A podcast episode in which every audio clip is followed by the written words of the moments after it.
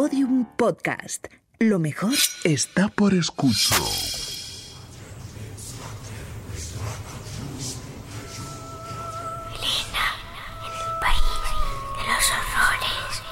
con Elena Merino en Podium Podcast.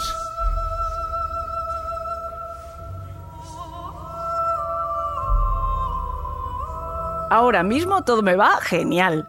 Con la chica sufría por si no entendían lo de que las viera poco y tal, pero me conocen y me entienden. Los demás están igual de perdidos que yo, así que no problem. En casa se nota que nos hacemos mayores, diversión no nos faltará nunca. Y con Mark todo es perfecto, ninguna queja. Ahora sí que estamos en ese punto. Increíble. Si todo sale bien, ay, si todo sale como queremos. No habrá quien nos pare entonces. En casa ya no me ven más. Como de momento no depende de mí, seguiremos a la espera. Y sí, ahora sí que soy feliz. Me va todo genial. En la Capri también. Estoy viviendo la vida como quiero y deseando que me digan que pa'lante, que vayamos a hablar con ellos, que nos acepten. Irnos a vivir nuestra vida y ¡pam! Ahí ya habremos avanzado un paso de gigante. Me veo capaz de todo. Esta nota, que es como la entrada de un diario, la escribía Paula Más y lo colgaba en el corcho de su habitación el 13 de agosto de 2017, diez días antes de desaparecer. 44 días antes de que su cadáver desnudo apareciera flotando cerca de donde se halló también el de su novio Marc Hernández en el pantano de Susqueda en la provincia de Girona. Hola a todos, ¿qué tal están? Hoy en el País de los Horrores nos vamos a adentrar en aguas turbias y cenagosas, si me permiten el símil fácil para referirme a este doble crimen que continúa sin resolverse porque es probablemente uno de los más difíciles y misteriosos con los que se ha tenido que enfrentar la policía, en este caso los Mossos de Escuadra, en los últimos años en nuestro país. Mark y Paula, las víctimas, aparecieron, como les he dicho, flotando en el embalse de Susqueda más de un mes después de su desaparición. Los habían matado a tiros.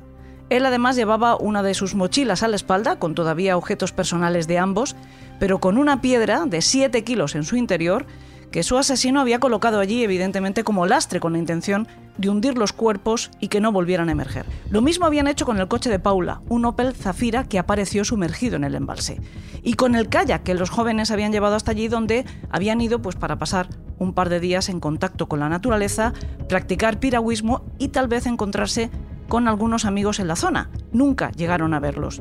Muchas circunstancias en este caso lo hacen particularmente complicado. Se trató primero de una desaparición, como hemos dicho, de unos chicos que no habían dicho exactamente dónde iban a ir a pasar esos días. Esa desaparición pues tuvo un fatal desenlace, pero los cuerpos, como hemos dicho, aparecieron transcurrido más de un mes desde la última vez que se les vio con vida. Las escenas de este crimen son al aire libre y por lo tanto habían estado sometidas a las inclemencias del tiempo durante todo ese mes. Son escenarios en los que además hay agua con subida y bajada de nivel, lo que supone además que se pueden haber limpiado de rastros las zonas donde se produjeran los eventos criminales.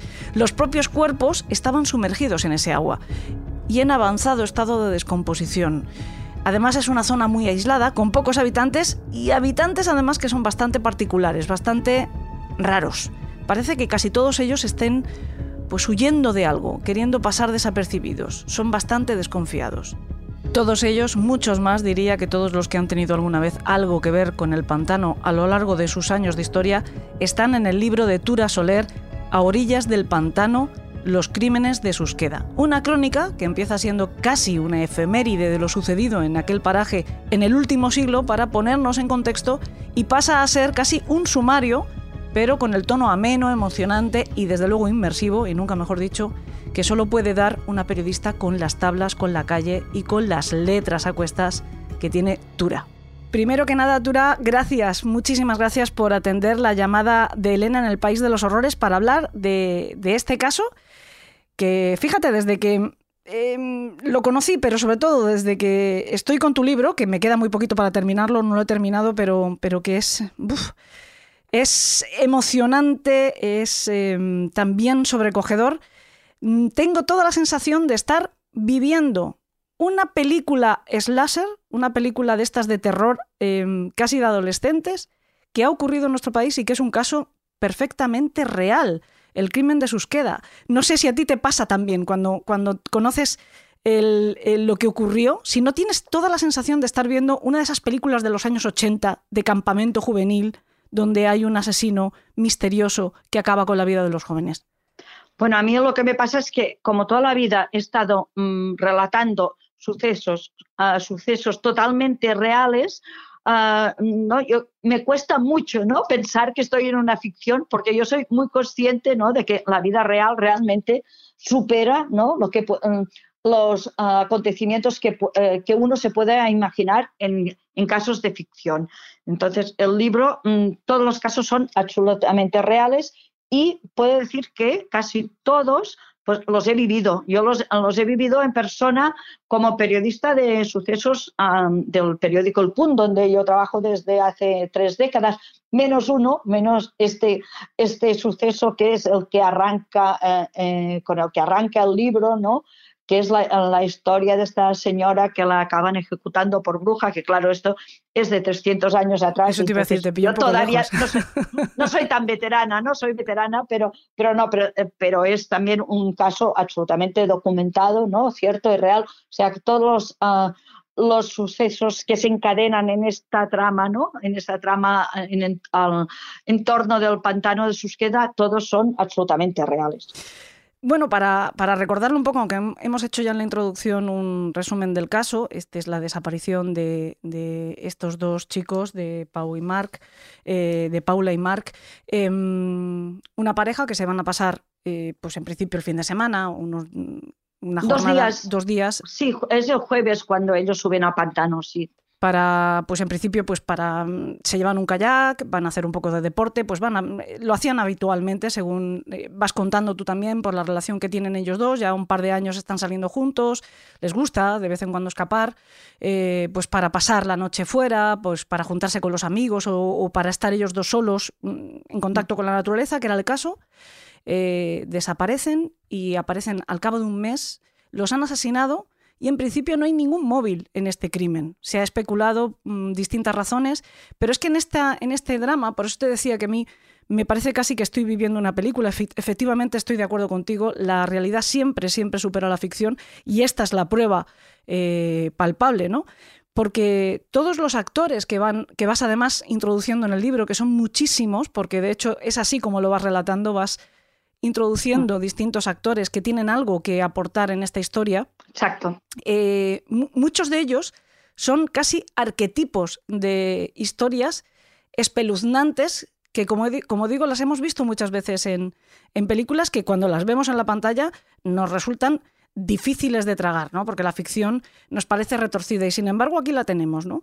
Eh, personajes extraños, retorcidos, raros, que van a tener un papel en principio intuimos que es fundamental en esta historia, pero no podemos saber cuál exactamente porque no se ha resuelto el crimen de Susqueda. Claro, es que este crimen mmm, tiene uh, muchos interrogantes y el principal interrogante es lo que comentabas, es el móvil, ¿no? ¿Por qué mataron a Mark y Paula? Este es, este es el principal interrogante, ¿no? El enigma principal mm, donde, uh, a través del cual pilotan todos los demás interrogantes y enigmas mm, que giran en torno de este caso.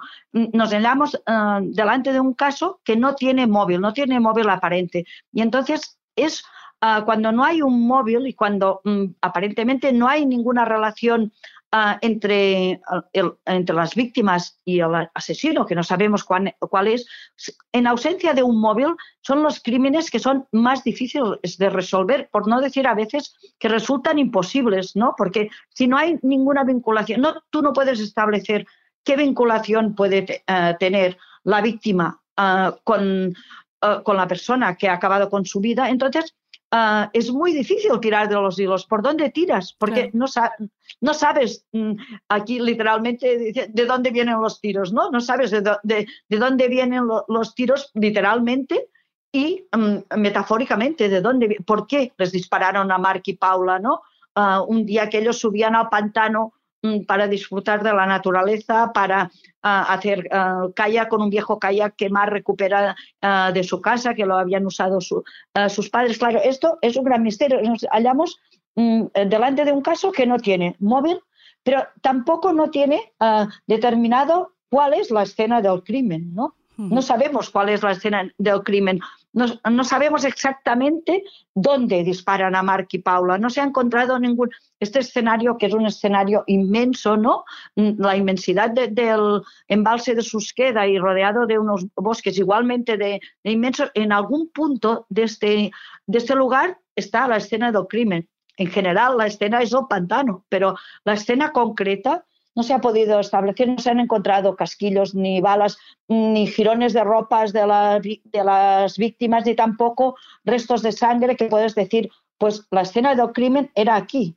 Claro, que, también el caso arranca como una desaparición. Mark y Paula desaparecen, se, investiga como una desaparición. Ah, van apareciendo indicios que apuntan que habrá una mano criminal detrás de, de, la desaparición, pero no es hasta pasados 32 días cuando se encuentran los cadáveres con evidentes signos de violencia, con, ah, con un disparo en la cabeza a Paula y, con los, los, signos de disparos también en el tórax de Marque, tú puedes decir, ahora estamos delante de un doble asesinato. Antes era una desaparición sospechosa, no inquietante, pero claro, hasta que no lo confirmas pasan 32 días. Durante estos 32 días, pues la búsqueda de indicios también es mucho más dificultosa. Claro. Y aparte, en, un escenario que es fácil que todos esos indicios vayan desapareciendo, porque estamos hablando de la intemperie, porque estamos hablando de una zona que está cerca del mm. agua, que eso también siempre eh, para las pruebas forenses mm, es... Exactamente, mm. una de las aquí lo que pasa, por ejemplo, que el posible escenario que plantea la investigación, que todavía es duda, pero el posible escenario que plantean, porque es donde estaba pescando la persona que detuvieron como sospechosa, es un escenario que a veces está a flote y a veces está sumergido.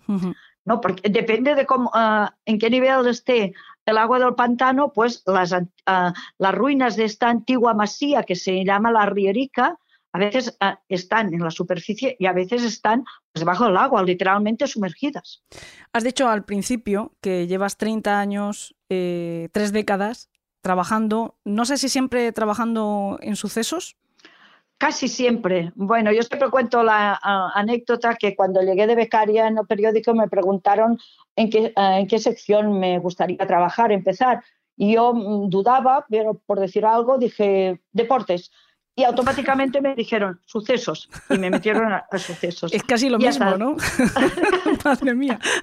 bueno, hay quien dice que el periodismo de investigación se, puede, se tiene que hacer en todas las secciones, ¿no? En realidad el periodismo es esto, ¿no? Indagar, preguntar e investigar al final todo es lo mismo. Entonces yo mm, pasé un, bueno, un intervalo de tiempo que estuve trabajando en política municipal, pero siempre dentro de lo que llamamos periodismo de proximidad, es decir, nunca teletipo, sino siempre trabajando en la, calle, ¿no? Con, los personajes, con las fuentes conocidas y trabajando siempre aquí. Pero a, pesar de este pequeño intervalo, pues después ya Ah, ya empecé mm, con el periodismo de sucesos. Bueno, continué con sucesos y aquí estamos durante más de tres décadas. Sí, es que eh, te lo digo porque desde luego A Orillas del Pantano es un libro en el que se nota mucho, mucho que solo puede escribirlo alguien que tiene la experiencia que tú tienes. Eh, primero porque pues, un largo primer capítulo, un largo, la larga introducción del libro, eh, haces un repaso maravilloso, casi es una enciclopedia o una hemeroteca de todo lo que ha ido ocurriendo en la zona, que sirve para varias cosas, sirve para contextualizar eh, de alguna forma el crimen de, de Susqueda, ¿no? o este último crimen de Susqueda, voy a decirlo precisamente porque contextualizas y la sensación que uno tiene es que, bueno, esta es la punta de un, de un iceberg.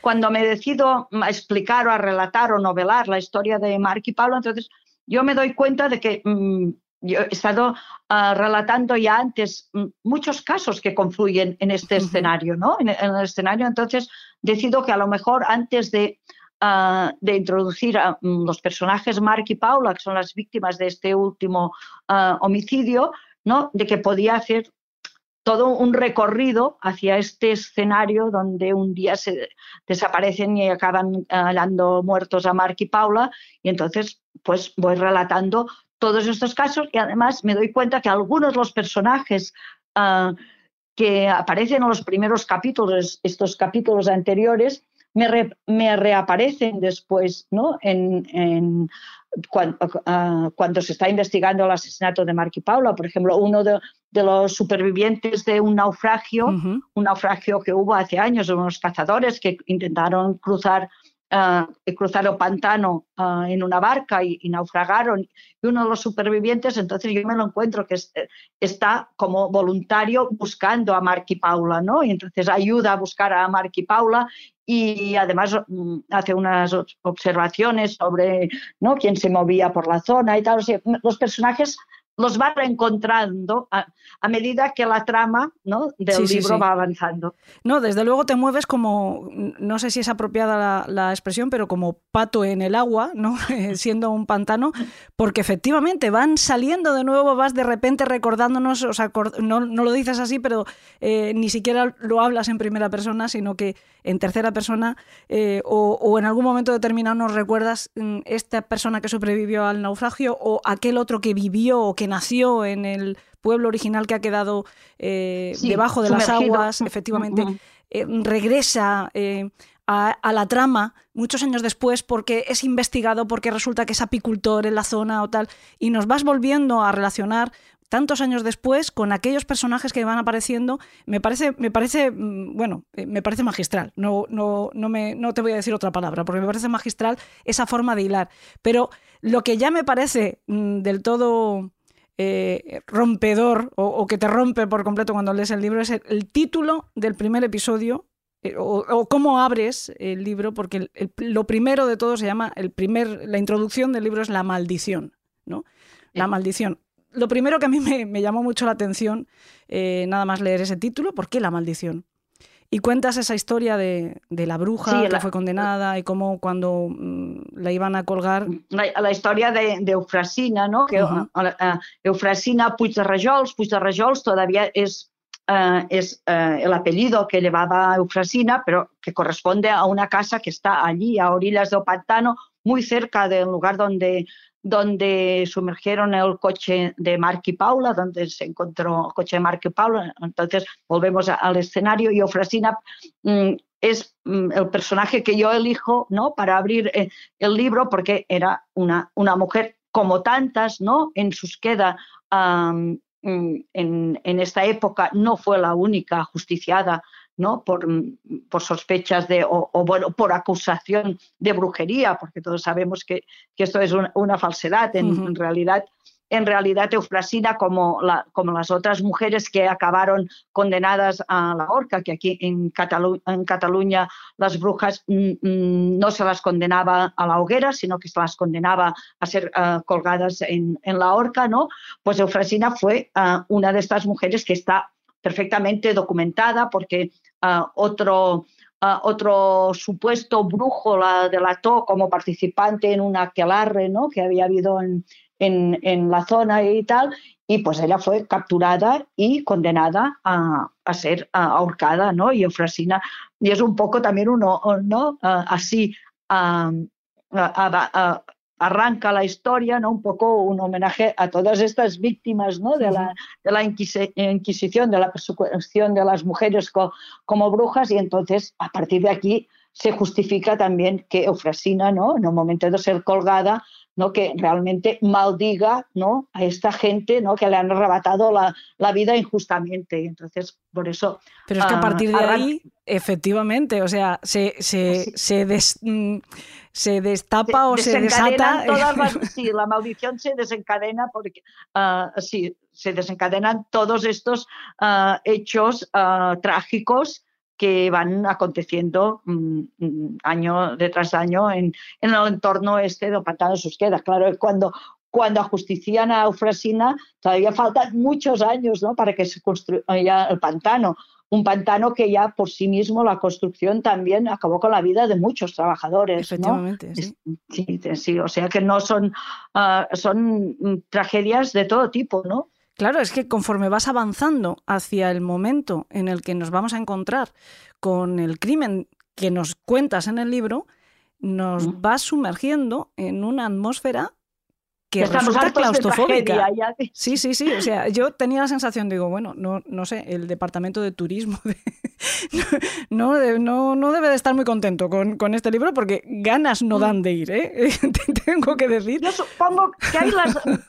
Están, bueno, eh, por, un- por una parte está la gente que realmente te dice, después de leer el libro, es que yo no me acerco al pantano. Pero entonces, pero también está ah, la, ah, la gente que te llama, que te llama personalmente, ¿no? Y que te dice, me gustaría mucho ir al pantano, ¿por qué no me llevas a ver los escenarios? Y, y- y- y gente que muy en serio te pide a ver si nos podrías hacer unas visitas guiadas, ¿no? Para, Mm. para poder ver, eh, o sea, eh, in situ, ¿no? Los diferentes escenarios, la, cabaña donde estaba el eremita, ah, bueno, donde se encontraron ah, los pescadores con, lo- con los chicos de, la masía abandonada, ¿no? Em, que, les hicieron, bueno, que los asustaron y tal, eh, ver Puig de Rajols, ver el lugar donde, donde tiraron el coche al agua, donde la gente te pide poder ver, poder situarse en este escenario.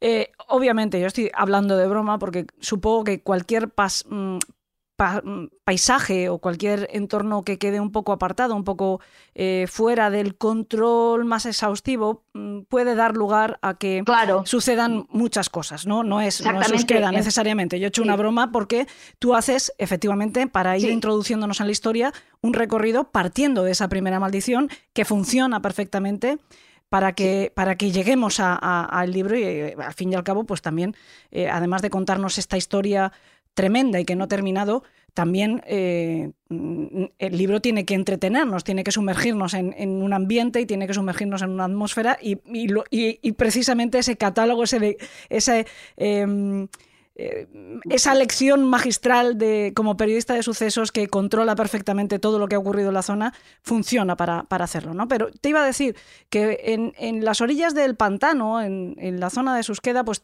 tenemos un poquito de todo. Tenemos eh, personas que han buscado un refugio natural, una forma de vida alternativa y que, bueno, pues han encontrado siendo protagonistas de una historia que posiblemente sea la antítesis de lo que ellos querían cuando se fueron a vivir allí y aparecen en el libro a veces como testigos, pero también en algún momento, incluso por lo que vemos también en la actualización que hay de la información sobre Susqueda, que parece que vuelven a estar un poco en el ojo del huracán, como son Víctor, como son eh, esta especie de comuna eh, de los belgas, belgo-franceses que están instalados allí también y que, bueno, pues aportan también su información y alguna información que puede llegar a ser contradictoria, que llegaremos también, si te parece, a hablar de ello, ¿no? Porque hay como dos versiones de la historia. La que está confirmada por los Mossos, que se ha dado como la reconstrucción más o menos oficial de la historia, y otra mm, aportación que parece que coincide por parte de la regente o de la propietaria de la parada, del restaurante La Parada, que no cuadra con las horas ni con los datos que manejan los mozos, pero sí coincide con otro testimonio que es el del dueño del, de Yomar, creo que se llama la zona donde tienen el campamento. Las Los zonas del Yomar es don- sí, donde tiene el campamento. Sí, pero luego hay dos, hay como tres testigos, ¿no? Que, tres testigos que aportan datos mm, y que afirman a- haber visto a la pareja que podrían ser Marc y Paula, ¿no? Que uno es Simona, ¿no? La propietaria Sí, de del, la del bar La, La Parada, ella que dice que mm, ella vio a la pareja ah, cuando ella estaba sirviendo las comidas, por tanto sería al mediodía o tal, y mm, que todavía no habían subido al pantano. Es decir, claro, que los se- vio mm, eh, como sí, una hora o dos horas después Antes. de lo que dicen los mozos oficialmente que ya estarían De- sí, muertos, ¿no? de, de la hora exacta que es entre las 11.20 y las 11.26 de la mañana del 24 de agosto del 2017, que es esta hora que los Mossos han establecido que es la hora que resonaron los disparos que se perfilan que son mm, los causantes de la muerte de Marc y Paula. Entonces, claro, si Simona dice que los vio a- a- más tarde en, en su bar, Esto contradice la versión oficial. Entonces, había también otros dos ah, testigos que afirman que habían visto por la tarde de este mismo día, ah, uno había visto un coche, el otro ah, describe una pareja que la había visto al otro lado pantano, donde está el embarcador, ¿no? que dice que había visto una pareja, las los describe de una forma que se ajusta muchísimo a la descripción de Mark y Paula. Y cuando le muestran también la, las fotos de Mark y Paula, dice que, ah, que sí, que serían ellos. Pero, claro, todo esto se contradice con lo que podríamos decir las pruebas mm, científicas, ¿no? que serían las imágenes de, ah, de las cámaras de seguridad, que aunque alejadas, ah, captan el Opel Zafira cuando sube, ¿no? y mm, que serían, digamos, el testimonio de esta gente se convertiría en imposible, que no pueden encajar con lo que marcan las cámaras. Y ahora además se ha, se ha añadido al, al, elemento a cámaras se el resultado de una, un informe que ha pasado Google, Google Estados Unidos, ¿no? sobre cuál es el recorrido que hizo el, el GPS del teléfono de Mark. Y entonces el GPS el GPS del teléfono se ajusta exactamente desde, desde que Mark y, ah, Paula entran al cajero de la caja en la sellera de Ter, que es aproximadamente a las 9.42. Que es la última foto que hay de ellos. Es la última foto, claro, que allí tienes seguro que son, son ellos. O sea, el coche, tú puedes ver un coche, puedes decir, a ver si no iban en el coche, pero allí están ellos. Entonces, si tú ah, pones las coordenadas de Google y vas siguiendo hora, minuto a minuto, el recorrido que hace el teléfono se, se ajusta exactamente al recorrido que hacen, que marcan las, las distintas cámaras que hay en el trayecto entre la, mm, la caja, donde se, los, se les ve uh, con vida uh, que entran en el cajero, hasta ¿no? el último punto donde um, Google señala que se pierde, uh, que no da más coordenada, más movimiento del teléfono de Mark. Entonces, casi que si tenemos que, ¿no? Como, como dicen en CSI, ¿no? Es lo que dicen las pruebas, ¿no? Lo, que dicen las, lo que dicen las pruebas, pues ¿qué puede pasar? Que Simona no miente, no, seguro que Simona no miente. O se confunde porque vio a otra pareja similar, o mm, algo, o, o, se confunde de hora, o lo que sea, pero, pero seguro que los testigos no mienten, porque la gente quiere, quiere ayudar, ¿no? Mm. El señor que los que dice que los vio en el embarcadero, que, que bueno, ahora es un testigo que se ha perdido porque se lo llevó el COVID a, ah. este testigo, ¿no? Eh, es un señor también nacido, uh, nacido en el pueblo de Susqueda antes, antes de que lo negaran, ¿no? Y esta gente quiere ayudar, esta gente no va a dar falsos testimonios, ¿no? Uh, seguro. Pero claro, ahora si nos regimos, ¿no? Mm, como digo, ¿no? Lo, lo, que dicen las pruebas científicas es que Mark y Paula no subieron a esta, a esta hora determinada y que pasaron por el otro lado del pantano.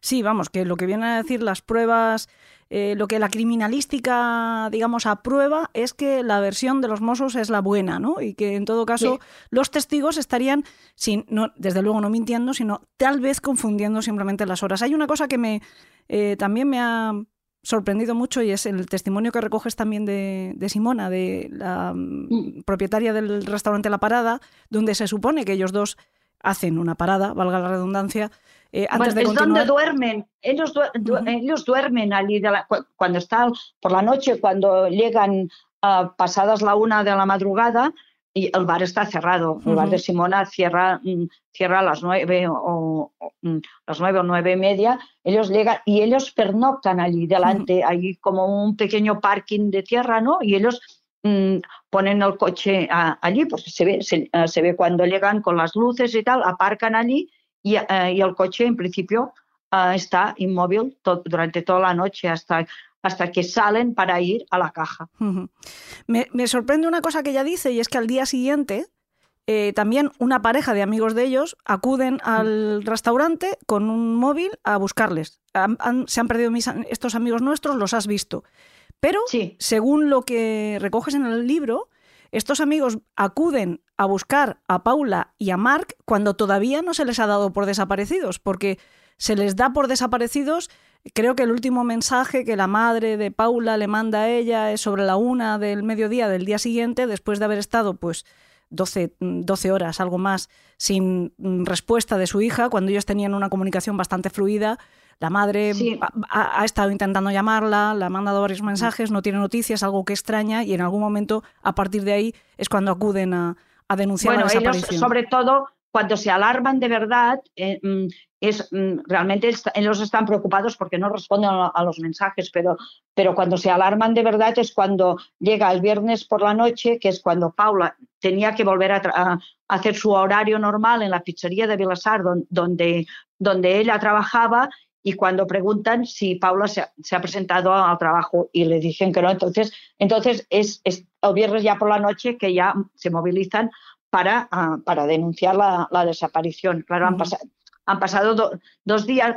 Al principio, claro, preocupa ¿no? que no que nos ah, responda a los mensajes y tal, pero dice, bueno, ha salido, ¿no? Con, a lo mejor estará en un sitio sin cobertura o lo que sea y tal, pero cuando saben que, que la chica que era muy Ah, muy responsable, que nunca faltaba al trabajo, que no, no, se ha presentado al trabajo, entonces ya se disparan todas las alarmas. Lo que pasa es que los, los amigos mm, van antes a, a, buscarlo, porque ah, uno de los amigos de Paula recibe un mensaje de, y, de Paula que le dice, mira, ah, hoy estamos por aquí, y le mm. pasa la ubicación del mm, que está justo delante del bar de Simona, ¿no? Y entonces el amigo ellos saben dónde, dónde tienen que ir a buscar y a pesar de esto, ellos también van, que también aparece en el libro, van a preguntar a, una gente que ellos conocieron en el pantano de Sau, que es otro pantano que está más arriba del curso de, de, TER, que conocieron a una pareja, una pareja de gente mayor, muy, muy mayor, mucho más mayores que ellos, que los habían acogido un día en una, casa ocupada. eso te iba a decir, los ocupa vigilantes, ¿no? Los ocupa vigilantes, exactamente, porque esta gente eh, llegaron allí como ocupas y al final no hicieron un trato con la Agencia Catalana del Agua, que es la, propiedad propietaria de estas casitas, que habían sido las antiguas casitas de los trabajadores de los constructores del pantano de Sau, que es este, este otro pantano. y, y al final esta gente pues se ve que conocieron a, todo el grupo de Mark y Paula, incluidos este chico, los chicos que los van a, que los están buscando ya cuando no tienen noticias de ellos, y mm, pues también van, ¿no? Supongo, a, ver si por algún motivo, pues eh, en vez de, de, acabar en Susqueda, acabaran, ¿no? Pues que fueran al pantano de Sao, porque son dos pantanos que están muy, muy cerca, ¿no? Sí, sí, mismo, Unos, sí, sí. Ajá. O sea que seguramente serían los mismos que eh, no, en principio ellos no llegaron a denunciar ni nada, simplemente los estaban buscando, pero no, llegaron a dar, claro, no llegaron a dar importancia, no, no pensaron. También es verdad que la sensación que me da es que eh, tanto Paula como Mark son un tanto independientes, ¿no? Porque se despiden, oye, vamos a estar fuera, pero no llegan a decir, dónde van a estar, mm. ni cuánto tiempo, ¿no? Ellos más o menos llevan una vida, aunque vivan todavía en casa de, sus familias originales, digamos, de los padres, etcétera, pero no dan eh, pelos y señales de dónde van a pasar la, ni, la noche ni el fin de semana, tienen una cierta independencia, ¿no? Al menos en este, en este, caso no, porque al principio, cuando aparecieron los primeros, los primeros carteles de, mm, de auxilio de búsqueda de, de Mark y Paula, en los primeros se ponía, podrían estar por la zona de Susqueda o por Tamariu. Tamariu es una, una calita de la Costa Brava y tal. Entonces, mm, supongo que dudaban un poco, ¿no? Que ellos ah, al final luego entonces ya ah, cuando se sitúan en el bar de Simona y todo esto mm, y, también se ve que los teléfonos pues habían sido activados en las antenas que, que dan ah, cobertura a Susqueda, Luego, la búsqueda ya se uh, centra allí, pero al principio sus familiares, sus amigos, ¿no? Mm, ponían mm, en, en, el, en, los carteles de, de, auxilio pidiendo colaboración a la gente para buscarlos, ¿no? daban varias posibilidades, que podrían estar en Tamarillo o en Susqueda, o sea que ellos supongo habrían dicho, pues me voy y tampoco habían dado muchas, muchas explicaciones, ¿no? Entonces luego sí que también se buscó mm, mm, las búsquedas que había hecho por Internet Mar, que durante mm, aquella tarde pues había estado buscando cómo hacer calle por Pantano Susqueda, calle pero también había buscado en Sau, por eso supongo que tampoco era raro ¿no? que, sus, que sus amigos buscar en, en, Sau, en principio es un pantano como, digamos, como más amable, ¿no? Más abierto para navegar y esto. A lo mejor también podían haber estado en Sau. Eh, desde luego entiendo que cuando se produce una desaparición de este tipo y luego, sobre todo, una aparición tan terrible como la que sucede al mes, ¿no? De, Paula y Mark, se investiga, claro, se investiga perfectamente también la vida de ellos dos. ¿Por qué, ¿Por qué digo lo de una aparición tan terrible? No solo porque aparecen muertos, sino porque, mm, corrígeme, tú que tienes eh, experiencia cubriendo tantos sucesos, corrígeme si lo que voy a decir es una barbaridad, pero da un poco la sensación de que como acaban con la vida de ellos dos, es un, es un poco como una ejecución, ¿no? Eh, a ella le parece que le desterrajan un tiro en la cabeza en el caso de Mark mm, es más difícil determinarlo. Es un poco, eh, ah, en el caso de Paula es muy, es muy claro, ¿no? Porque tiene, ah, tiene mm, un orificio de entrada y uno de salida en, la cabeza. Con, mm, y esto, bueno, tener orificio de entrada y de salida, pues esto dificulta, no hay proyectil, entonces esto dificulta la, investigación, pero en, este caso está, está claro, ¿no? Está claro que eh, la causa de la muerte es, es un disparo, ¿no? Sí. Entonces, de la dificultad es, ¿no? Eh, sí, en principio, bueno, la dificultad es establecer mm, con pruebas científicas de balística y tal, a ver exactamente con qué arma, qué calibre puede tener eh, este, este arma, porque no es lo mismo si tú tienes el proyectil, que entonces la puedes establecer a la perfección e incluso certificar si tienes un arma sospechosa, si es aquella o no el arma del crimen, pero sin proyectil, pues esto es mucho más difícil. Y en el caso de Mark, mm, todavía es más complicado, porque Mark tenía, tenía unas heridas Ah, ¿no? que realmente mm, los forenses, cuando las, ah, las, vieron en la sala de autopsias, pues quedaron como un poco sorprendidos, porque no acababan de ver mm, con qué tipo de arma o mm, estas marcas que tenía que, a, qué correspondían, a qué tipos de arma podían corresponder, porque parecían que eran ¿no? heridas de entrada, que tanto tenía por la parte frontal como por la parte de la espalda, pero mm, no se acababa de entender. ¿no? Y al final llegaron a la conclusión que en realidad eran heridas de entrada y salida, ¿no? y que el problema estaba en que mm, o sea, la trayectoria había quedado como cerrada a causa de la saponización por el tema de haber estado tantos días ah, mm, dentro del agua, ¿no? Entonces era que el trayecto que había mm, que, ah, que había hecho la, bala al cruzar su cuerpo, ¿no? Se había cerrado, se había cerrado. Por, por eso no entendían mm, exactamente lo que pasaba. pero había otra sorpresa en el caso de, de, de Márquez que tenía aparte de las heridas ah, de bala, que supuestamente son las que le causan la muerte, tenía en, los, en, ambos costados, ¿no? en el abdomen, dos, heridas mm, por arma blanca, por algún tipo de, ah, de, objeto ¿no? punzante. Y estas heridas, mm, los análisis de laboratorio eh, determinan que eran post-mortem. Entonces, esto ¿no? pone una nueva aureola de misterio. Dice, a ver, ¿por qué Mark mm, tiene estas heridas realizadas post-mortem, no tienen ¿qué, sentido puede, puede, tener esto? Y en el caso de Paula también aparece un, detalle ah, ¿no? que bueno, puede aportar luz o, o, la hora puede aportar más misterio, que es que ah, Paula tenía livideces en la, en la parte de la espalda, ¿no? Entonces las livideces mm, que bueno, que son estas marcas violáceas uh, que quedan en el cuerpo después de haber permanecido uh, en una misma pos posición durante al menos 24 o 30, 30 horas, uh, esto significa que ella había estado ¿no? en, en, posición, digamos, con de espaldas al suelo uh, durante horas. Claro, Pero porque ella aparece flotando con la boca abajo, digamos. En, en cambio, exacto, en cambio aparece allí atrapada entre las rocas del margen del pantano, boca abajo. Entonces, ¿Qué significa esto? Esto puede significar que antes de que los echaran al agua, pues que los cuerpos estuvieran ah, escondidos o depositados en algún punto, en, digamos, en tierra, ¿no? no.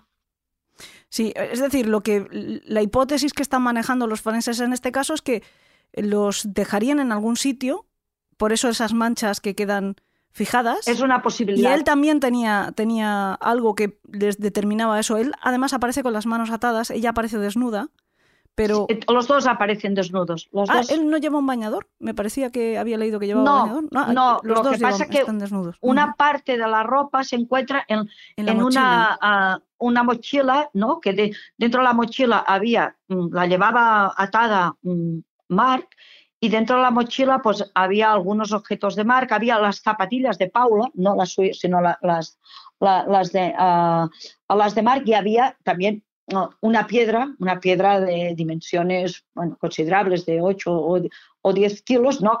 que servía para alastrar los cuerpos. En principio, quien los echó al agua, pues le, pone la piedra en la mochila, no con la intención de que uh, no acaban saliendo, uh, que no acaben saliendo a flote, mm. como al final, al final um, a lo mejor porque se deshicieron lo que fuera, al final acabaron saliendo a flote, ¿no? Pero la intención era que no, emer, no, emergieran ¿no? del agua.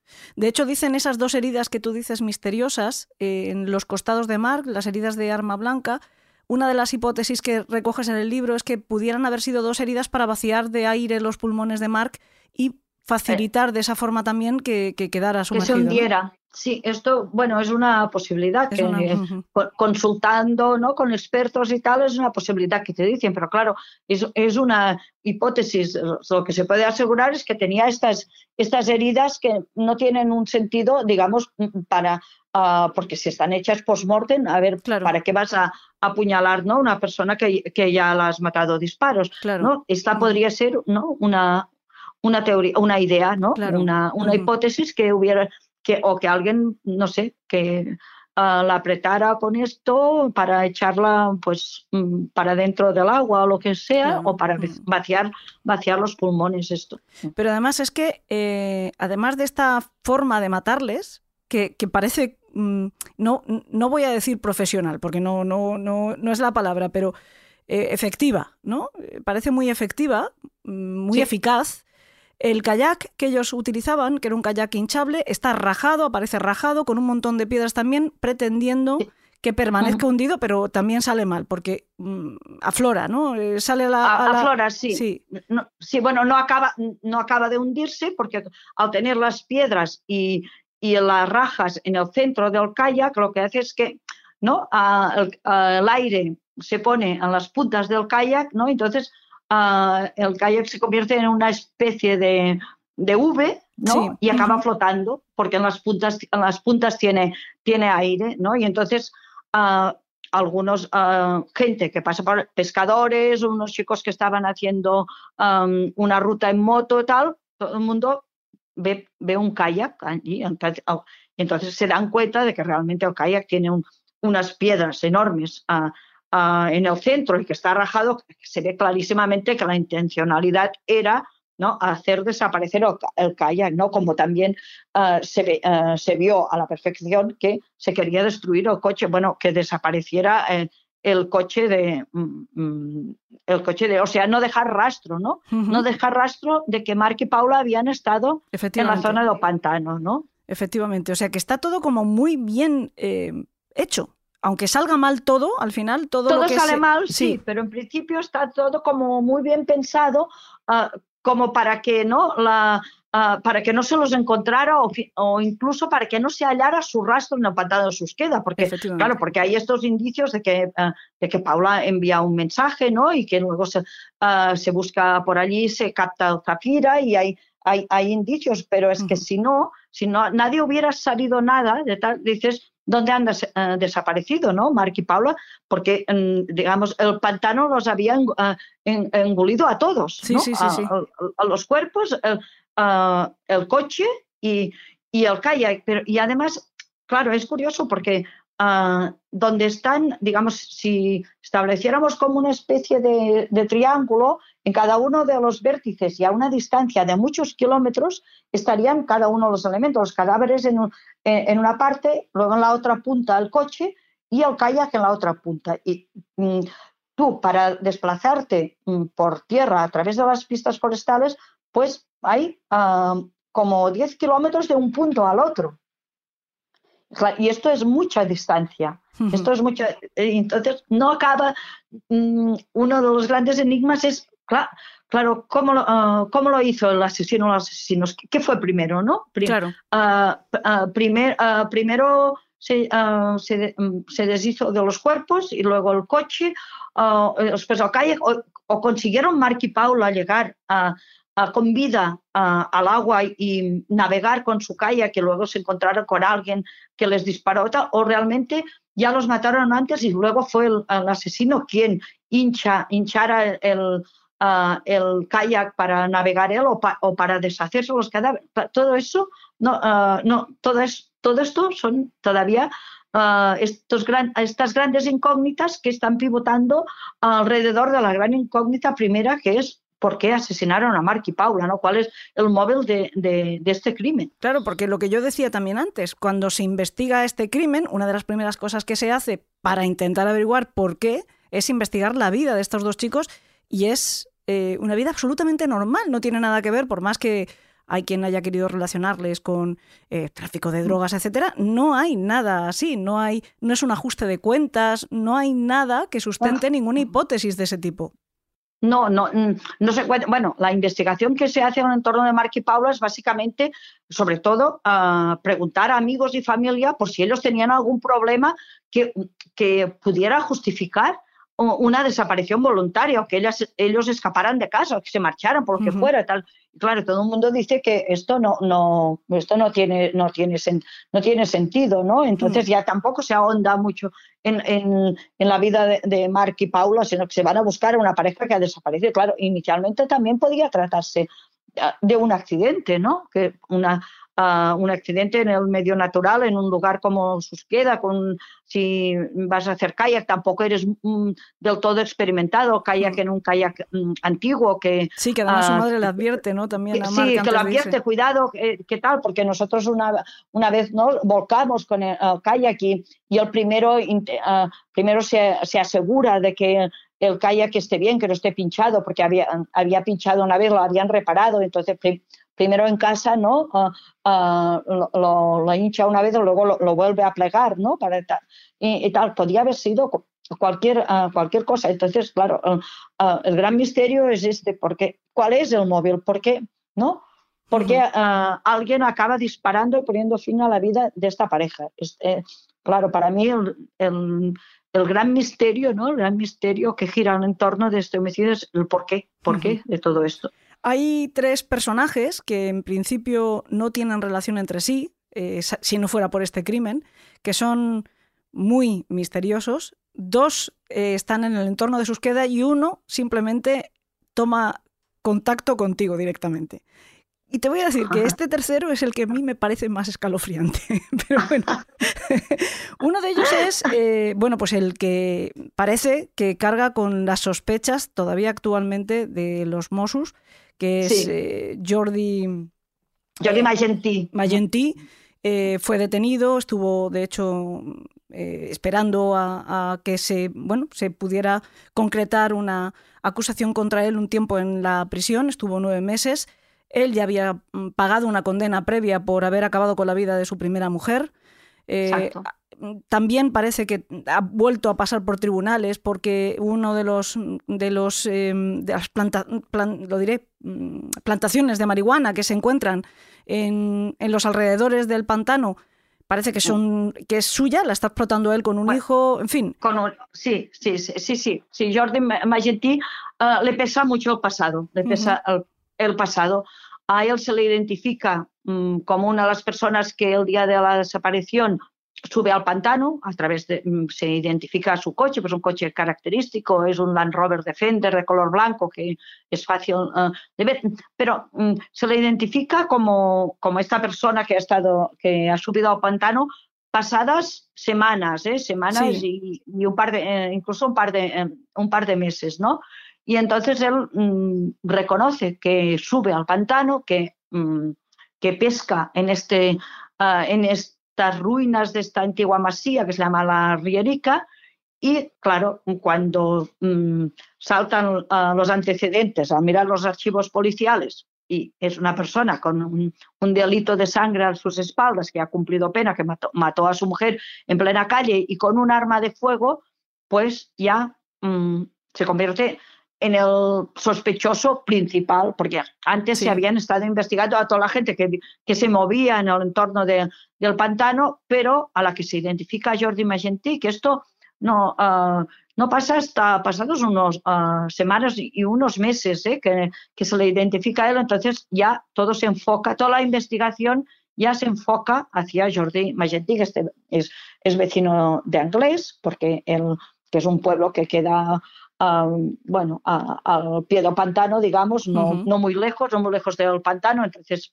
es habitual que la gente de la zona suba al pantano para ya sea algunos a pescar, como hacía él mismo a buscar setas, lo que sea, y Jordi Magentí ya pues acaba siendo el objetivo principal de los mozos, se le acaba monitorizando pues mm, con micrófonos en su casa, en el coche, en todas, en, en todas partes y llega un día cuando los mozos descubren, bueno, descubren, mm, ven que es inminente que Jordi Magentí va a coger un vuelo para ir a Colombia, donde reside su segunda mujer, entonces ya deciden ah, detenerlo para que no, para que, para que no marche, ah, para que no, no, se, no se vada del país, ¿no? Pero bueno, pero la realidad es que Jordi Magentí no, confiesa de ninguna manera, acaba, acaba en la cárcel, esto, ah, esto sí. Él siempre dice que no ha tenido nada que ver, que él no ha puesto fin a la vida de estos chicos, que de ninguna manera. Ah, pasa 303 días en la cárcel, su defensa le pide la libertad un par de ocasiones y en, ah, en una fecha muy concreta y muy mm, peculiar, que es el Día de los Inocentes, el 28 de diciembre de 2018, la audiencia de Girona decreta su libertad. Decreta su libertad considerando que no hay indicios ah, lo suficientemente sólidos como para mantener una persona privada de libertad por este, por este crimen. Y es en base em, a los resultados de las pruebas de ADN, ADN perdón, que se han realizado, que son hasta 157, y ninguna de estas pruebas mm, acaba vinculando de ninguna manera a las víctimas con Magentí ni Magentí con las víctimas. Entonces, mm, no hay ningún vínculo, digamos, lo que decíamos, ¿no? De prueba científica que pueda vincular, ¿no? Ni tampoco que pueda vincular con el, con este supuesto escenario, ¿no? La Rierica, tampoco se encuentra sangre aquí ni nada, ni un jirón de... No hay ni, ni una... Ah, entonces la audiencia decide que Jordi Magentí no tiene que estar en la, ah, en la cárcel y desde entonces Jordi Magentí eh, está libre. De todas formas no le han dejado en paz, ¿no? Todavía sigue siendo sospechoso del crimen.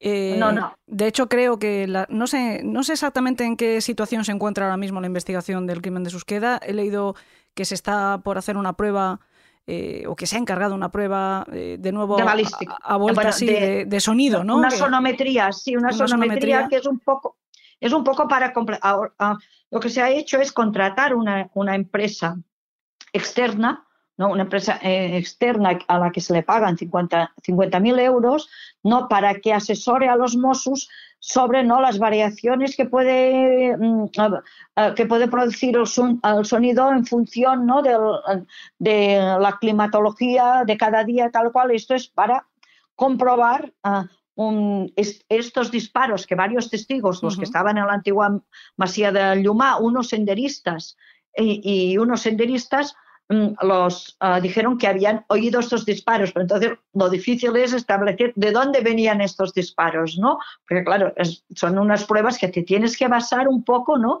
En el, ah, la percepción subjetiva de esta gente que oyó los disparos, y además unos disparos que se oyeron ahora y ahora cuatro años, ah, cuatro años y medio, ¿no? Y nunca sabes en las condiciones, depende de, de dónde sopla el viento, ¿no? De, del nivel del pantano, exactamente qué situación está. Esto Mm, claro, es dificilísimo, ¿no? Porque establecer. también te digo. Es ¿eh? un, poco, un poco raro, sí. la prueba que han encargado también lo es. Además, estamos hablando de una zona que es habitual que haya cazadores. Mm. Es muy complicado, muy complicado. Y, y, en la resolución de la audiencia que dejan libertad a Jordi Magentí, ya ponían un poco en, ah, en, duda, como mínimo, las pruebas que se habían hecho anteriormente, ¿no? Que tuvieran una base científica bastante sólida también para decir, no, es que los disparos vienen de aquí, porque ah, yo he estado en el, ah, en, el pantano mm, hablando un día pescando con el otro personaje, que supongo que vamos a hablar ahora. Sí, sí, sí, vamos a hablar ahora de él. Bartomeu, Bartomeu, y uno de mis amigos policías que, uh, que, que, me acompañan siempre en el pantano y estábamos allí pescando al borde del agua y yo estaba en el centro, Bartomeu a mi izquierda y Tony a mi derecha.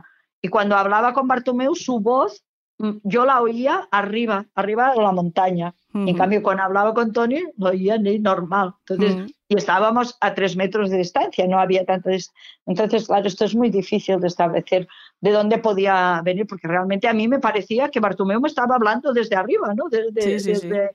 Bueno, tú describes una prueba que hacen los Mossos eh, mm, pues cuando empieza toda la investigación, eh, que también te digo que un poquito peregrina me parece, que es a gritos, ¿no? Que se van A poniendo gritos, en, sí. en distintos sitios y pegan voces a ver si se oye aquí o allá. Pues hombre, Sí. sí, igual Sí, mejor bueno, lo que van sí, a un poco ahora. ¿eh? primitiva, pero bueno, no sé, al final tampoco la- lo de los disparos también es lo, es lo mismo, que depende de si lo escuchamos tú o lo escucho yo, pues a lo mejor yo te digo que vienen de, de la derecha y tú me dices que vienen de, eh, eh, eh, del centro, no sé, es, es que es un poco, un poco complicado, no sé. Ese otro personaje que tú acabas de mencionar, Bartomeu, que tampoco está allá, eh, No. desgraciadamente apareció eh, muerto en el año 2019, me parece, ¿no? En diciembre de 2019, me parece, no sé si me equivoco. Es otro de los testigos principales. De hecho, me parece, según leo en tu libro, que es el que da con, con Jordi, con el primer... Con Jordi Magentí, Con sí. Magentí es el- eh, además, de, de una forma también un tanto extraña, él se ha acabado haciendo como casi colega de dos eh, de los Mossos Sí. que han ido a hablar con él 80.000 veces Sí. y llega un momento que dice, bueno, tanto me han preguntado a mí por el Land Rover blanco que cuando lo ve por la carretera se va detrás de él con la bicicleta, lo- le hace gestos, lo para, Sí, que te están exacto, buscando, sí. ¿no? y, Sí, sí, y- exacto. Es, eh, eh, es Bartomeu el que da con el conductor del Land Rover blanco, el que estaban buscando eh, eh, los Mossos, y entonces le dice, es que aquí te están buscando y tal. Y Magentí le dice, ah, pues bueno, pues si me busca, que, que Estoy vengan, aquí, que yo ¿no? vivo, Sí. vivo en la calle tal de, de Anglés y tal. Y bueno, y Bartomeu da con, con Jordi Magentí, y al final yo doy con Bartomeu el día que está muerto. sí, sí. Porque- Pero, pero Bartomeu, eh, ¿qué- ¿das tú con él el día que está muerto? Sí, eh, eh, claro, no has llegado al final del libro. No, no, si ya te he dicho yo que no lo he acabado. O sea, es lo primero. He sido muy, muy sincera porque no he acabado el libro, pero quería hablar contigo. De todas formas, así, de paso, también transmitimos la emoción. Porque el personaje Bartomeu, ya, ya te digo, no he acabado el libro. eh, no te preocupes porque lo haré. Es, es muy emocionante y aunque te esté sacando toda la información y me estés haciendo spoiler porque te estoy obligando un poco, de todas maneras, el libro merece la pena simplemente ya cómo lo has narrado. Es, es- es fantástico. Ya te digo que más allá del propio crimen de, de Mark y Paula, es toda la historia que nos estás contando aquí, todo el contexto y todo el peso que cae en el, en el alma del lector eh, como un lugar casi, pues eso, que empieza con, con una maldición y casi parece un lugar mágico. Y fíjate tú si es mágica la cosa, que llevo un rato desde que estoy hablando contigo, yo he empezado diciendo, parece una película slasher, de esos de cine juvenil. Y tú fíjate qué día estamos hablando tú y yo, que estamos hablando un viernes 13. En viernes 13. Esto es como para rizar el rizo, pero bueno. Sí, y, Eh, y mira si funciona la maldición del pantano, que cuando estaba yo haciendo las correcciones de que, mm, mis correcciones sobre las correcciones ah, del libro de A orillas del pantano, me desaparecieron todas. No me Todas. digas. Sí. ¿Y cómo lo pudiste solucionar? Porque eso sí que, eso sí que es terrorífico, ¿eh? Ah, Bueno, nada, ah, se solucionó volviendo a, a empezar. Wow. Se solucionó. Bueno, las mías, ¿eh? La- las correcciones que ya me venían hechas sí que las pude recuperar porque tenía otra copia y tal, pero las correcciones que yo ya había llevado, ya llegaba ya a tres cuartas partes de, del texto y entonces se borró. Y ni los informáticos más expertos, eh, el perito informático que más sabe aquí y tal, que me ayudó para recuperar, a recuperarlo, no hubo manera. Entonces ya decidimos con el editor, esto es la maldición del Sí, sí, pantano. sí, sí, ¿no? sí, oh, madre mía. Bueno, te decía, dentro de toda la historia de, de- que cuentas en el libro, si hay un personaje que es realmente extraño, es Bartomeu. Es extraño. Peculiar.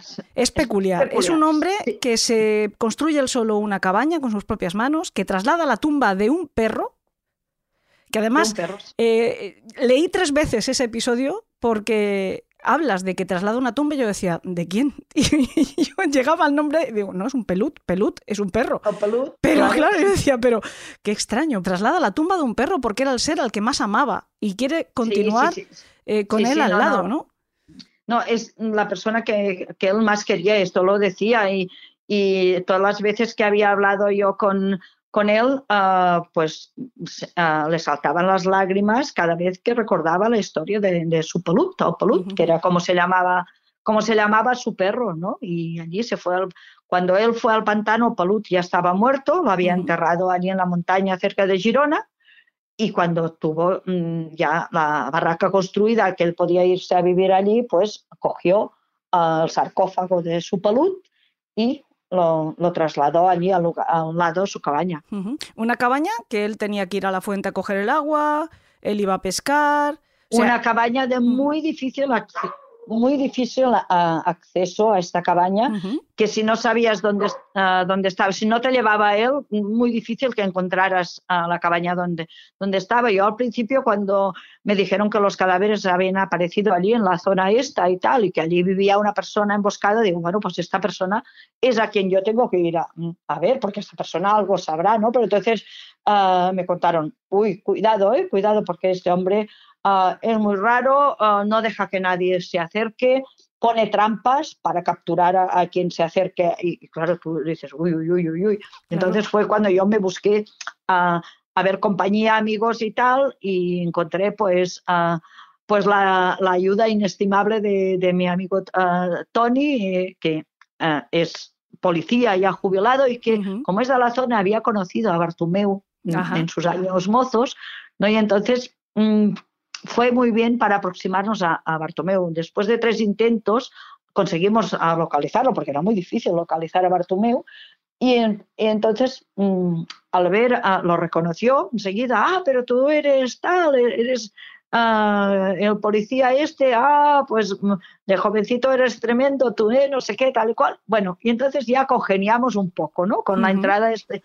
Y a partir de aquí, pues empezaron, pues Mm, muchas horas, muchos días ¿no? de visitas a Bartomeu, a ver si a Bartomeu nos contaba alguna cosa. Y nos contó de historias, muchísimas, muchas historias de Opantano, que ya se recogen también en el libro y tal, pero nunca nos dio un dato que nosotros siempre pensábamos que tenía que tener un dato que ayudara a clarificar qué pasó este día que Mark y Paula desaparecieron. Claro, es que él, eh, efectivamente, él mm, es, esa persona eremita que hablas, esa persona que vive aislada, que se ha querido apartar del mundo, que incluso se plantea en un momento determinado vivir sin cobrar ni la pensión. Y al final dice que sí, ¿no? Que la va a cobrar, porque bueno, pues al fin y al cabo ya la ha trabajado, pero sea, vive un poco por su cuenta. Y sin embargo, aunque todo el mundo le tiene un poco de miedo, también da la sensación de que se presta a, enhebrar la hebra con todo el mundo. Incluso este hombre que lleva a su perro también para colaborar en, la búsqueda, se sienta ya a comer con él. Es decir, que al final no es tan terrible el logro, ¿no? El logro del pantano no es tan terrible. No es tan terrible. Al final, ah, el Bartumeu que a mí me habían descrito no es el que yo, el que yo conozco, como mínimo. Porque con nosotros siempre se, ah, se portó súper bien, súper amable, nos dio conversación. al final conseguimos un día subirlo al coche y llevarlo al otro lado del pantano y tal, que él no quería, no sé qué. No, al final no es este el personaje que nosotros vemos no es este personaje arisco y tal, sino que es un además, muy hablador, muy hablador. Y, y además, él también le gusta mucho, retomando entonces el primer capítulo, ¿no? el tema de, de las hierbas medicinales, las pócimas que yo también hago, entonces y compartimos experiencias con, con todo esto. Yo le, le, traigo unas pócimas para, para los golpes, que tal, que me dice que le han funcionado muy bien. Era, al final, acabas estableciendo como un vínculo no amable amable con amable con, con Bartumeu que Bartumeu eh, se llevó algún secreto a la, tumba seguramente sí. Da también esa sensación porque es el que vive ahí y sin embargo en todo momento dice no saber nada no ver nada no haber oído los tiros todo el mundo ha oído los tiros pero él no eh, no haber oído nada ni visto nada de los dos días concretos, que es el día de la desaparición y el día del hallazgo. En, en, cambio, ibas cualquier otro día y te decía, hoy al otro lado están estos, estos, eso, pero los, tenía todos controlados. Y luego sí que también él vio el Land Rover blanco.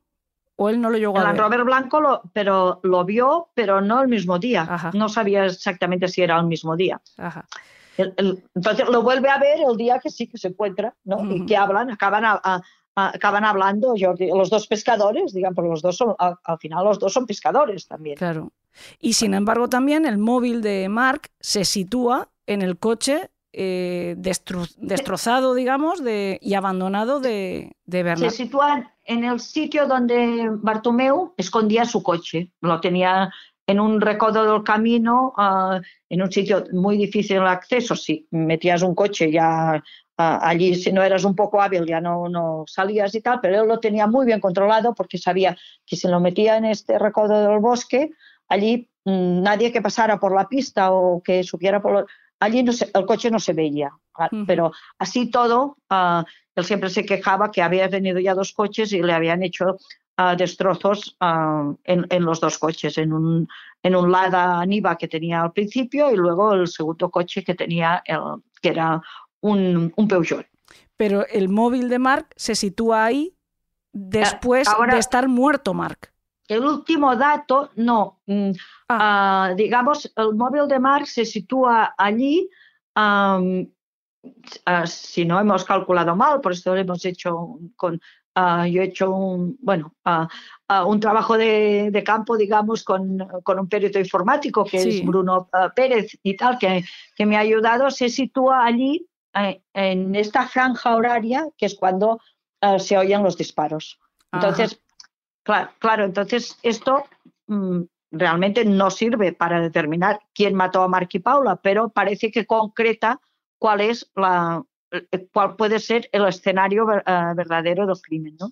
En fin, también te digo que es un personaje bastante peculiar. eh, no sé si decirte que des- despierta algunas sospechas, no sé. Despierta un poquito ciertas Bueno, sospechas. Pero sí. bueno, no- yo no tengo la información la, suficiente como la para. palabra es pe- peculiar, Peculiar, ¿no? Porque, claro, porque nadie es nadie, ¿no? Para juzgar a, No, no, por supuesto que no.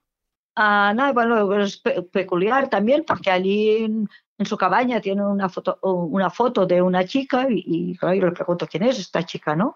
Dice, ¿tu hija? Digo, "Sí, no, no, no, yo no tengo, no tengo hija. Eh, dice, es una chica que, una chica que murió, ¿no? Que murió en un accidente y tal, y me entregó la, y la- me entregó la foto, ¿no? Su madre, a su madre pocos días antes que la asesinaran, porque la madre de esta chica murió asesinada también. Y entonces, "Ah", y entonces yo reconocí a la chica, ¿no? La chica porque yo la reconocí porque también, ah, mira, estas yo- y también me había hecho cargo de la crónica del día de su muerte y de la crónica del asesinato de su madre, ah, de su madre también. Entonces, esta, cuando tam- ah, también cuando hablaba de esta chica, también como en el caso Pelut, pues tam- también lloraba. Fíjate, también era de las, de las personas que más dentro le habían llegado mucho más que su propia esposa, decía, ¿no? De hecho, a su esposa eso le había provocado ciertos celos, porque esta se había hecho amiga de él, ¿no? Esto, bueno, esto Mm. decía él, como, Ujú. ¿no? yo, yo me rijo por lo que me contó, Claro. me lo contaba él, que tenía mucha confianza con esta chica, ¿no?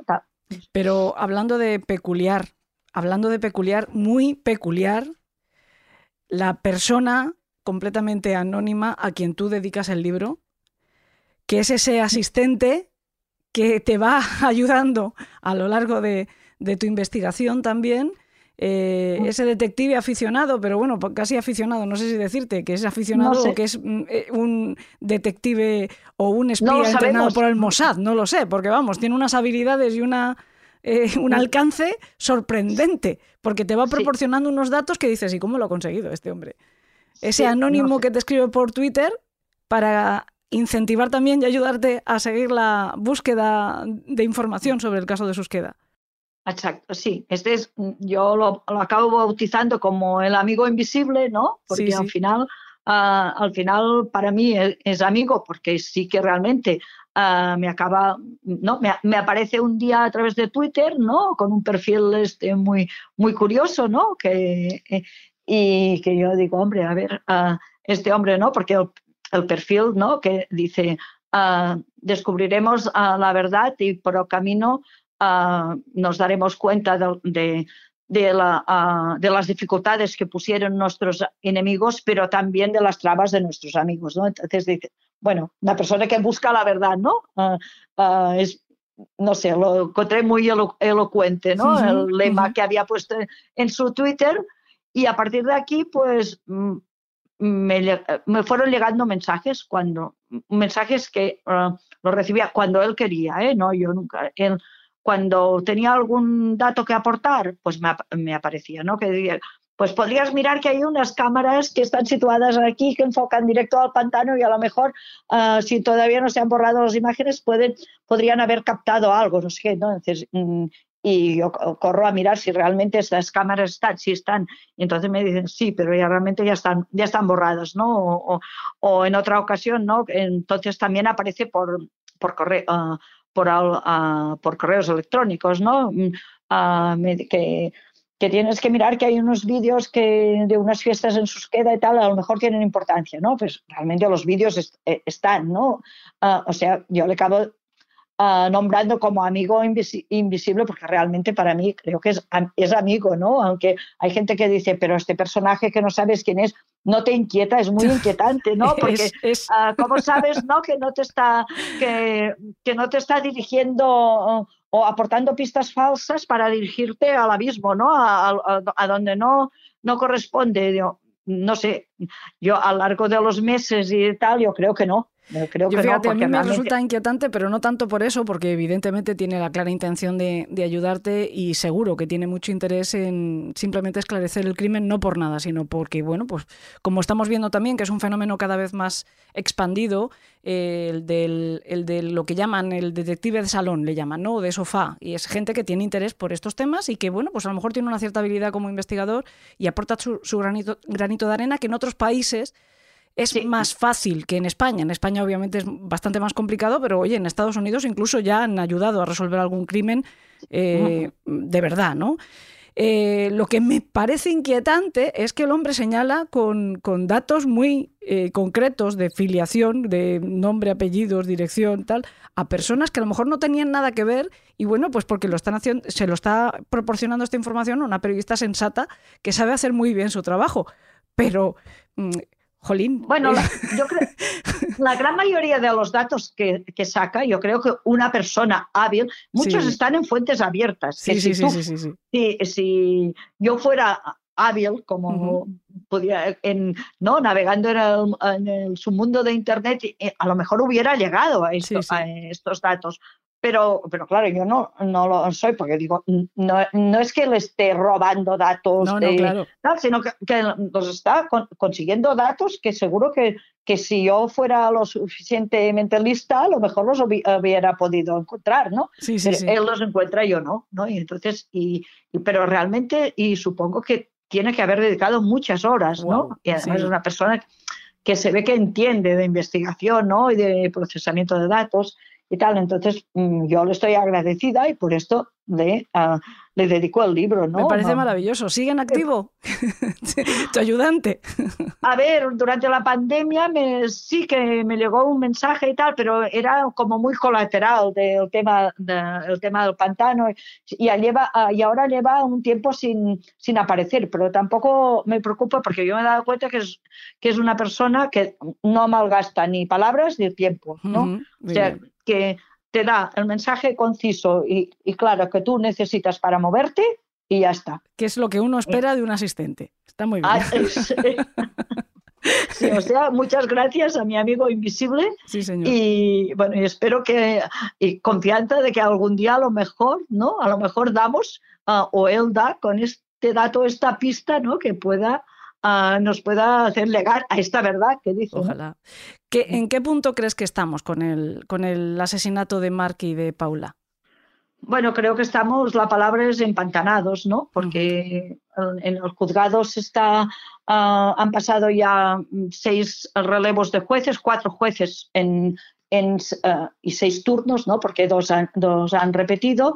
Entonces faltan todavía uh, muchos informes de, de estos um, policiales que se, de, anal, de, análisis, como el mismo de la sonometría, que está, que está pendiente, queda pendiente también unos análisis de unas, de unas hojarascas que se encontraron en el parabrisas del coche de, de Mark y Paula, que esto que se parece que se está como eternizando, ¿no? Uh -huh. Esta, estas pruebas que se encargaron ya hace mu muchos tiempos y algunas que a lo, que a lo mejor ya uh, la jueza que ahora está instruyendo, instruyendo caso a lo mejor ya ya, ya, los tiene descontrolados, ¿no? Porque mm. todavía falta, en principio, teóricamente, el verano pasado ya se decretó el final de la instrucción, pero todavía queda por in, uh, incluir todos los resultados de todos estos informes.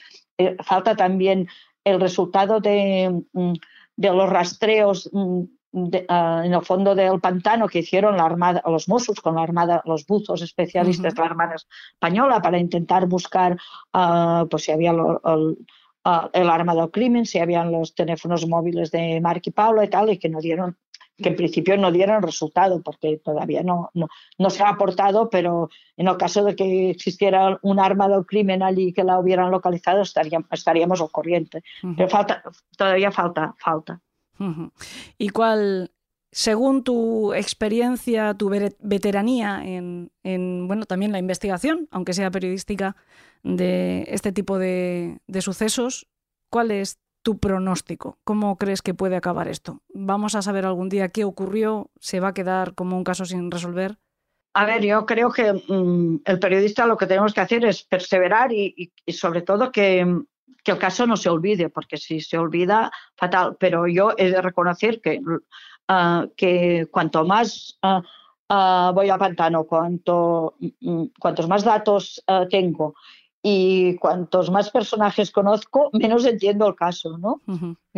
y al final yo no tengo la, la, bola mágica ni que pueda, siempre te queda la esperanza, ¿no? De que algún día va a salir este dato clave, que no, que a lo mejor nos puede, puede poner luz y que podamos entender qué es lo que ha pasado. Pero yo ahora mismo Uh, ahora mismo no, no, vislumbro este, este final, ¿no? este, este, final y tampoco de ninguna de las maneras yo mm, pondría la mano en el fuego por ninguno de los, de los personajes, ni me atrevería tampoco a hacer ninguna hipótesis. Te iba a preguntar, te iba, no te iba a pedir una hipótesis, porque no te pondría en el compromiso de decir nada eh, que sea especulativo, pero sí te iba a preguntar, al menos que me dijeras si tú tienes la tuya, aunque no nos la compartas, si tú tenías ya, tú tenías tu propia esquema de lo que podía haber ocurrido, pero me dices que no. No, no, no, no es que no lo tenía y además esto era una, uno de los objetivos que, que nos planteamos cada vez que subíamos al pantano con, con mis dos amigos policías, ¿no? De situarnos allí y a ver, empecemos, ¿no? ¿Qué puede, cómo podían a, haber ido los distintos episodios? ¿Qué pasó? ¿Qué, y cada vez nos encontrábamos igual, que acabamos embarrancados y no había maneras de formular una hipótesis ¿no? que fuera uh, coherente desde el principio hasta el final, ¿no? A lo mejor llegabas hasta este punto, pero entonces, no, aquí ya no me liga, ¿no? Uh -huh. y, y, ya al final, pues nos hemos quedado sin hipótesis y entonces el libro tampoco mm, no tiene ya esto, ninguna intención de formular hipótesis, ¿no? Sino mm, la, la, historia es mm, relatar uno, una serie de hechos que acontecen de forma cronológica y que se encadenan unos uh -huh. con los otros y, y, y, describir todo este escenario, todos estos personajes que entran aquí, en, el, en los que acabo de entrando uh, yo también como um, al final acaba tam, también un poco, uh, me meto como protagonista, ¿no? Claro, Para bueno. un, relatar un poco, ¿no? Las tribulaciones de, de una periodista de sucesos, ¿no? Que se encuentra uh, delante de un caso de estos complejos en donde no puedes esperar que te den un dossier para, ¿no? para, para uh -huh. relatar un, un, caso, sino que tienes que, que, andar sobre, sobre el terreno ¿no? y sobre y, y bueno, mojarte a, a, literalmente si hace falta, uh -huh. en, enfangarte ¿no? Uh -huh. las botas y tal, y un poco también dar esta visión ¿no? de, de este tipo de, de, periodismo, ¿no? que lo que relatamos, que, que nos, no teníamos otro, otro medio uh, hace 30 años ¿no? que, que, salir a la calle y buscar la noticia, mm. buscar lo, los testigos, porque entonces no teníamos ni las redes sociales, ni tantos gabinetes de prensa, ni todo esto. Un mm. poco también la historia es ¿no? Sí. Un, una oda al periodismo. Sí, desde luego lo es. ¿Es el caso más misterioso que te has encontrado? A ver, es uno de los, de los dos casos, eh, podría ser el caso más misterioso, pero uh, yo siempre, trabajando en este caso, siempre me viene eh, otro caso que, que, fue muy trascendente, que es el secuestro de María Ángeles Feliu, uh -huh, que claro. también transcurrieron años y años y parecía que el caso no se iba a resolver nunca, ¿no? Porque era, era como... Uh, ¿no? como una madeja que cada vez se estaba liando más y tal, y al final, ¿no? Al final había quien tenía los datos claves y cuando los aportó, pues el tema se resolvió. Pues ah, un poco y siempre tienes la esperanza, a ver si en el caso de, del crimen de Susqueda también pues, algún día ¿no? aparece ¿no? este dato que nos, nos, acabe dando la luz a, lo que ocurrió. Pues me parece mm, el colofón perfecto, ¿no? esa luz, esa esperanza que puede existir, sobre todo viniendo de, de, ti, con la experiencia que tienes y como tú has dicho, ¿no? De ese periodismo que has llamado, yo lo he llamado periodismo de sucesos, sí, pero eso, de eso, bueno, pues yo misma puedo decir que hablo de sucesos. Tú hablas de periodismo de cercanía. Y en el libro queda perfectamente retratado, efectivamente es una boda maravillosa esta profesión.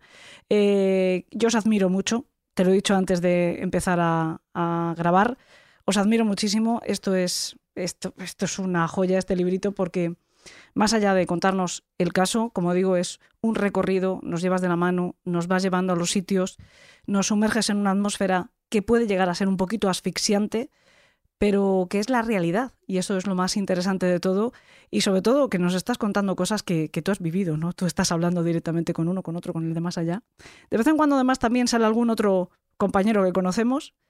Y, bueno, pues yo te decía también ayer cuando, cuando hablábamos para quedar para, para la grabación, que cómo te atreves a, meterte en un caso que todavía está tan, tan en marcha, ¿no? Y me decías, bueno, porque igual puedo escribir una segunda parte y ojalá sea así para una conclusión, ¿no? Y que la conclusión sea una resolución, una calma, una respuesta a las familias de Paula y de Mark, eh, que al final es lo único que le puede dar eh, justicia a ellos dos, ¿no? Claro, es que es, una injusticia mm, ah, para las familias de Pablo Aymar que les hayan asesinado a, sus, a sus hijos, ¿no? Pero también es una injusticia que, el caso quede mm, con alguna sombra de duda, ¿no? Es, es de justicia que se aclare, pero hasta las últimas consecuencias, no mm, que diga, es que tiene que ser eso, no, no, que quede claro y nítido todo. Y entonces, esto también ah, eh, sería de justicia para, para toda la gente que quiere disfrutar de este entorno que es el pantano de, claro. de Susqueda, ¿no? Que no se les acabe estigmatizando este, eh, este escenario que en realidad es un escenario magnífico, ¿no? Donde las familias uh, iban los domingos por la tarde para ver el pantano o lo que sea, a buscar setas, a, a, a lo que sea, hacer senderismo, ciclismo y tal, ¿no? Que se pueda volver a, a la paz, tranquila, uh -huh. sabiendo qué es lo que pasó con Mark y Paula. Tura Soler, A orillas del pantano, Los crímenes de Susqueda, por Editorial Península. Muy, muy, muy recomendable, de verdad. Muchísimas gracias, Tura. Eh, espero ansiosa que esta, eh, esta, este caso se resuelva y que nos lo cuentes tú. Eso sería maravilloso. Muchísimas gracias por atendernos. Muchas gracias a ti.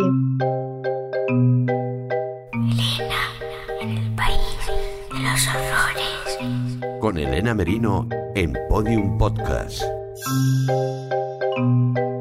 Ojalá, como le hemos dicho a Tura, tengamos esa segunda parte de A orillas del pantano de su libro, porque significará que se ha resuelto, que se ha podido hacer justicia por los asesinatos de Paula Mas y de Marc Hernández. De momento, insisto porque creo que es así, uno de los crímenes más misteriosos de los últimos años en nuestro país, con muchos elementos que parecen extraídos de una película o de una historia de terror de esas de fuego de campamento, que ojalá, que ojalá fuera una simple leyenda urbana. De hecho, ha servido de inspiración para la que vamos a escuchar a continuación en nuestro Club de los Marineros Muertos.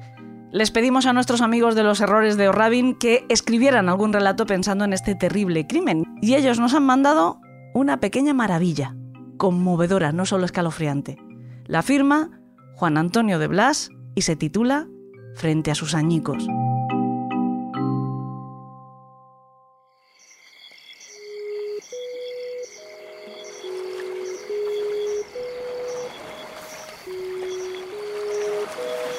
Sara se está consumiendo debajo de las estrellas. Les pido un destello de aliento, o mejor aún, una respuesta. Sus ojos buscan un mensaje tallado en el firmamento, a la espera de ser descubierto. Pero las estrellas solo saben brillar.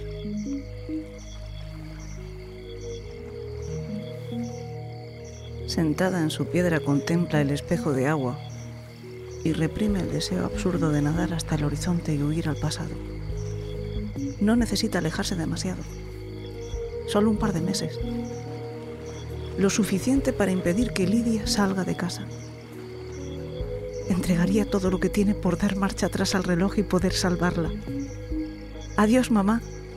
Un beso áspero y hasta nunca.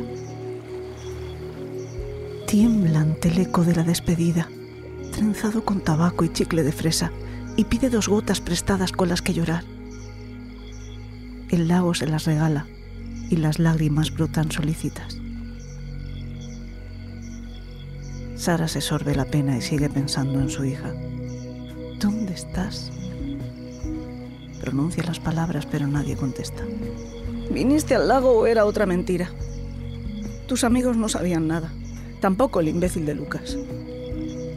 No me cabe en la cabeza que vinieras sola. A mí también me atraía este lugar cuando tenía tu edad, como sacado de una película de serie B, con la leyenda y todo eso. Pero sabía que no era un buen sitio, y menos de noche. Cuando tenía tu edad, venía a fumar y a explorar cuerpos, lo normal. Desde los 17 me acompañaba tu padre, que es más guapo con poca luz. Por eso te engendramos aquí. Y aquí te he perdido. Van a cerrar el expediente con tu caso, ¿sabes?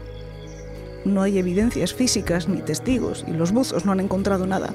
Y según parece, es imposible usar el sonar. Me lo explicaron con tecnicismos que no entiendo ni quieren que entienda. Pero no te voy a abandonar, Lidia. Seguiré viniendo todas las noches. No puedes haber desaparecido sin más. No es posible. No es justo. Necesito una explicación. Una de verdad, no la idiotez con la que se está haciendo rico a nuestra costa ese youtuber cabrón. La sombra del lago ha reclamado otra víctima. Me pone enferma que hable de nuestra vida como si nos conociera. La gente envía condolencias a sus redes sociales y él responde y da las gracias. Si lo tuviera delante le partiría la cara. Y ya te conté lo de la televisión, son aún peores, como pirañas. Solo han venido un par de veces. Además de los típicos comentarios de mal gusto, me preguntaron sin inmutarse si conocía las historias sobre una presencia maligna que raptaba a los niños, que los atraía hasta las orillas del lago y se los llevaba debajo del brazo, y nadie los volvía a ver jamás. Me quedé sin palabras, y como era una entrevista en directo no podían parar. El cámara hizo un gesto a la reportera para que siguiera y la tía va y me pide mi opinión sobre esa novela tan cutre, en la que se describe una criatura deforme y desdichada que clama venganza contra todo lo bello e inocente. Pues mi respuesta fue mandarla a la mierda.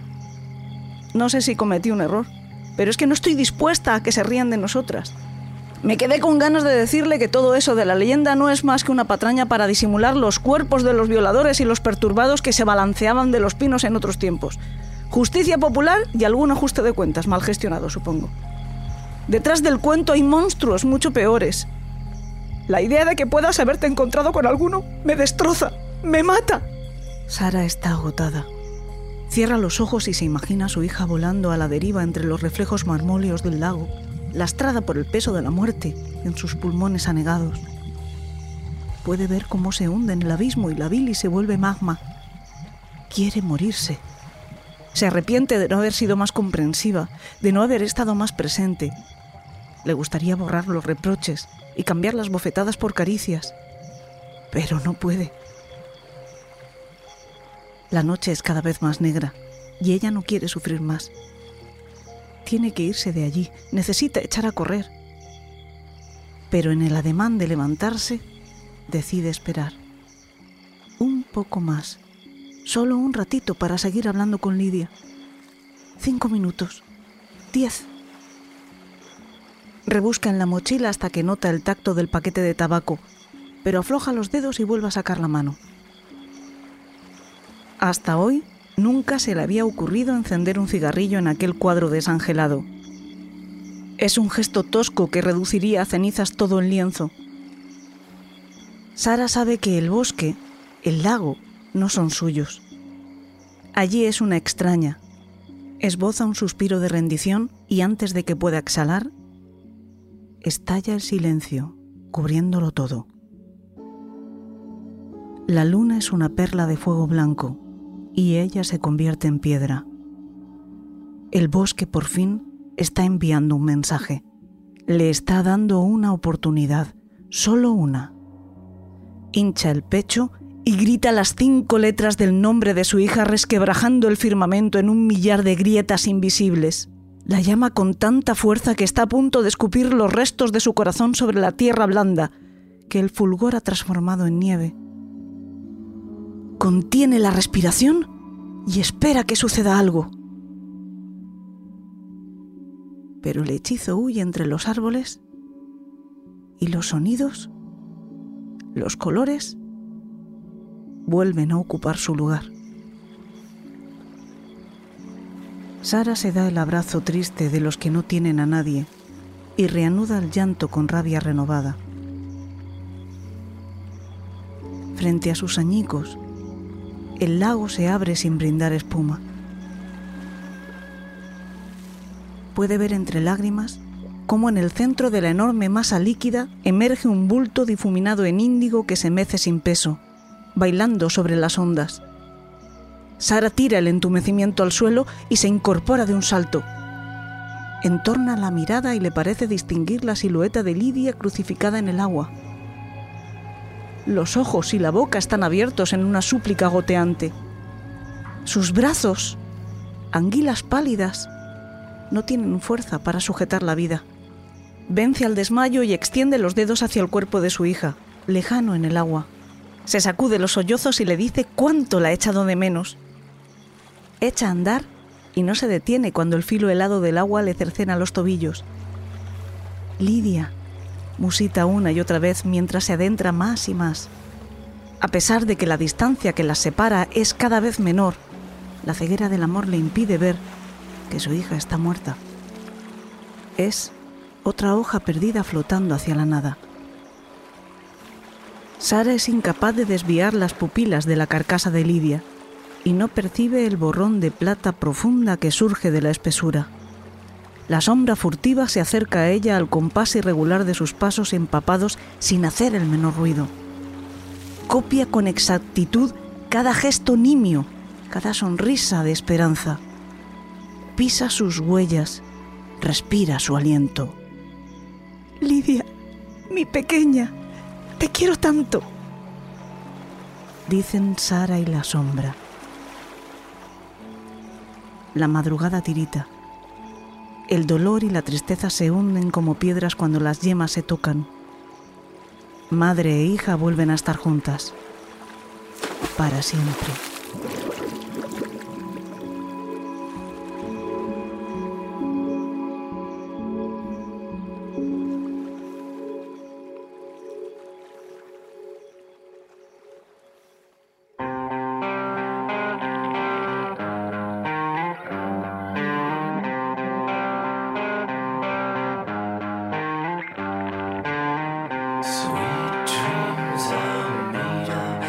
Bueno, señores, estamos ya recogiendo para irnos. La semana que viene les vamos a hablar de otro personaje vinculado de alguna manera con el pantano de Susqueda y que aparece también recogido en las páginas del libro de Tura Soler.